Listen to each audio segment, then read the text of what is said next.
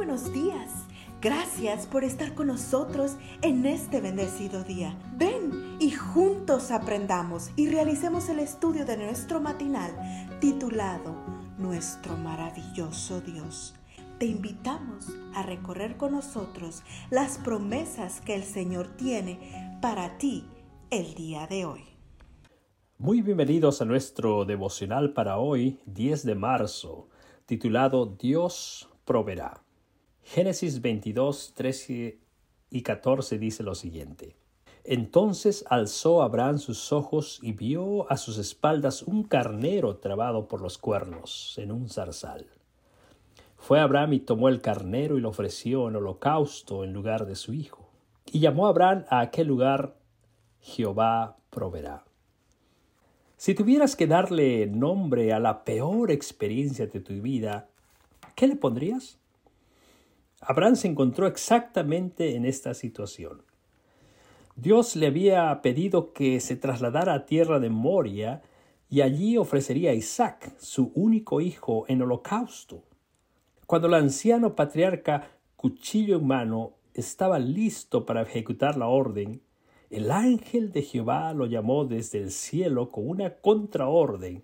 No extiendas tu mano sobre el muchacho ni le hagas nada, pues ya sé que temes a Dios, por cuanto no me rehusaste a tu hijo, tu único hijo. Dice la escritura que cuando Abraham levantó la vista, vio a sus espaldas un carnero trabado por los cuernos en un zarzal. Entonces Abraham tomó el carnero, lo ofreció en el holocausto en lugar de su hijo. Seguidamente, lleno de felicidad y gratitud, Abraham dio un nuevo nombre al lugar sagrado. ¿Cuál fue ese nombre? Jehová Jiré, o sea, Dios proveerá. Hay aquí una preciosa lección espiritual para nosotros. Durante tres días Abraham había sido sometido a una prueba demasiado dura para expresar en palabras. Durante tres días su mente debe haber eh, sido escenario de una verdadera batalla entre los más dispares pensamientos. Sin embargo, el nombre escogió para bautizar el monte donde por poco sacrifica a su hijo, no lo llamó el monte de mi agonía, tampoco el monte de mi prueba, ni nada que le recordara el via, crucis. Él lo llamó el Dios proveerá.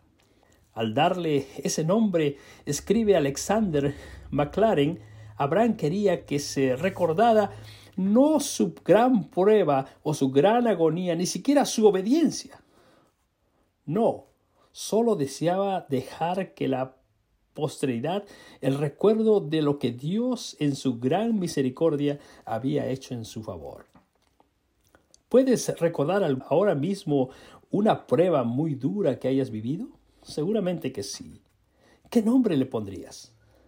¿Mi Getsemaní? ¿Mi Calvario? Nunca.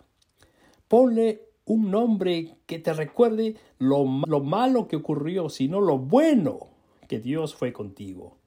Un nombre que aún en medio de tus mayores pruebas te recuerde la gran verdad de que Dios siempre proveerá pan para suplir tus necesidades, un techo para cobijarte, una salida para tus dificultades.